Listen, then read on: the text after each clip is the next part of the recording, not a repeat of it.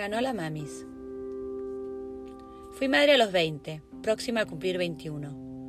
Muy joven y fresca y llena de inquietudes me largué a la más desafiante aventura. Las demás madres tenían 32 y me parecían eternas, viejas y acartonadas.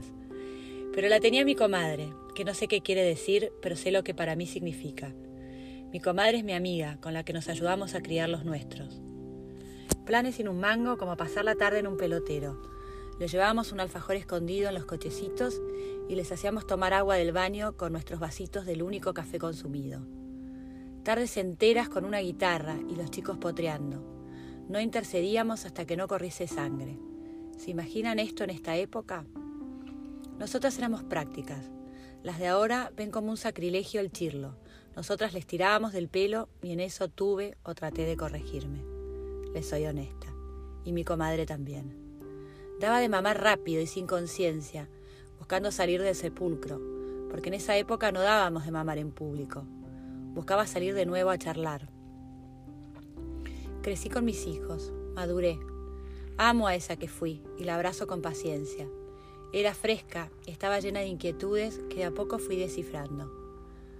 A los 41 volví a estrenarme como madre. Habían pasado 11 desde mi última hija. Sabía dar de mamar, por el pezón entre los dedos y que su boquita se prenda. Sabía. Lo que no sabía era de estos nuevos tiempos de madurez, los de poder concentrarte en esa carita, en cada uno de esos gestos, sentir el milagro místico, quedarme tranquila y aislada, esperando que él quiera salir a estar con gente, jugar por horas tirada en el jardín, saber que pasa rápido, que crecen, que se van, que llorarán de noche y de pronto no lo harán más.